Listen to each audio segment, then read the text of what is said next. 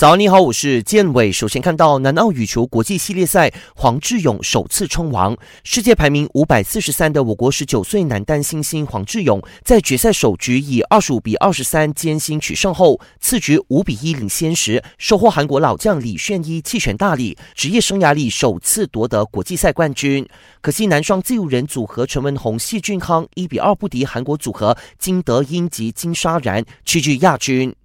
德赫亚如愿获违约，曼联门将不打算与球队续约已经是公开的秘密。如今却传出德赫亚即将和红魔续约四年到二零二三年，合约中还涵盖一年选项，可续约到二零二四年。据说德赫亚的续约合同中取消了曼联传统的补进欧冠降薪百分之二十五条款，也没有违约金条款，税后年薪更达到一千三百五十万英镑，超越博格巴。你说他怎能不续约呢？